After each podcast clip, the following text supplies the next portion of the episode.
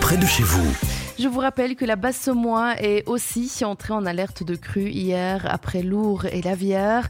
La Vière, justement, euh, devrait avoir atteint son pic cette nuit et les débits devraient se calmer euh, durant la journée. La Basse-Semois, elle, a vu ses débits augmenter cette nuit, mais la situation devrait aussi se stabiliser dans le courant de ce mardi.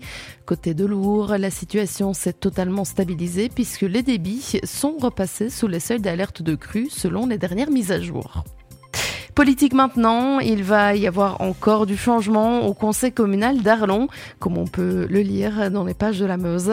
Lors du prochain conseil communal qui se tiendra le 24 janvier prochain, Marie Blaireau laissera sa place à Bénédicte Istas.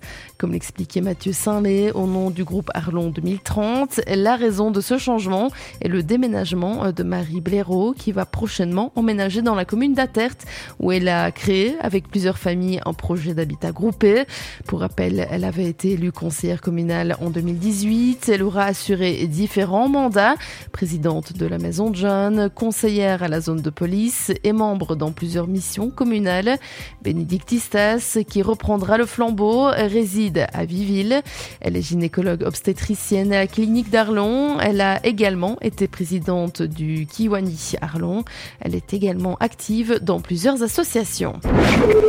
Et puis, les solidarités ont dévoilé ce lundi soir les premiers noms qui seront sur scène à Suarlé lors du week-end des 25, 26 et 27 août. Et l'affiche du festival namurois s'annonce d'ores et déjà intéressante puisqu'on retrouvera notamment de grands noms de la chanson française comme Zazie qui sera sur scène le vendredi 25 août, Big Flo et Oli le 26 août ainsi que Louise Attaque le 27 août. Les spectateurs pourront également écouter Tamino, Camille Lelouch, 47 Terres, Mentissa ou encore Rory. Pour rappel, l'édition 2023 se tiendra au parc Écolis de Suarlé en raison des travaux prévus à la citadelle de Namur. Et puis, ouvrez l'œil en région dinantaise où les vols de voitures pourvus d'un système keyless se multiplient. Ce lundi matin, la zone de police Haute-Meuse a de nouveau appelé à la vigilance. Deux véhicules ont été volés ce week-end. Pour rappel, ce système keyless, c'est un système qui vous permet de démarrer votre véhicule en ayant uniquement la clé sur vous sans devoir la manipuler.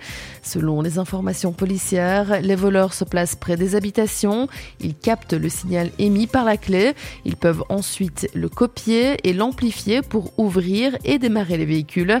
Actuellement, les véhicules concernés sont de marque Toyota, modèle CHR ou RAV4.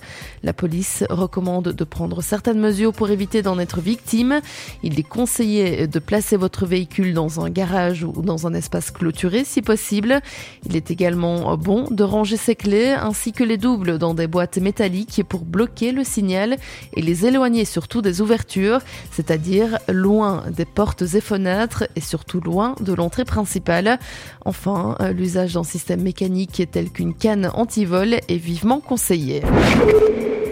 Enfin, on termine avec ce partenariat entre l'Institut Notre-Dame, le parc naturel Virouin-Hermoton et la ville de Philippeville qui a décidé de soutenir le projet introduit par l'Institut Notre-Dame spécialisé de Philippeville. Un projet qui débouchera sur la création d'un chemin au naturel. Il permet aux enfants de s'investir en faveur de la nature qui les entoure et de mieux comprendre le concept de la biodiversité. Ils sont ainsi invités à adopter un chemin. Il s'agit du chemin numéro 14 qui part du pont de la Folie au bout de la rue du Moulin et qui file vers la station d'épuration de Philippeville à l'angle des avenues Vauban et de Samar. Ce parcours balisé de 2,5 km fera l'objet de différents aménagements favorables à la biodiversité. On parle ici de plantations, semis, hôtels à insectes, nichoirs ou encore panneaux didactiques. L'information régionale en radio. C'est sur Must.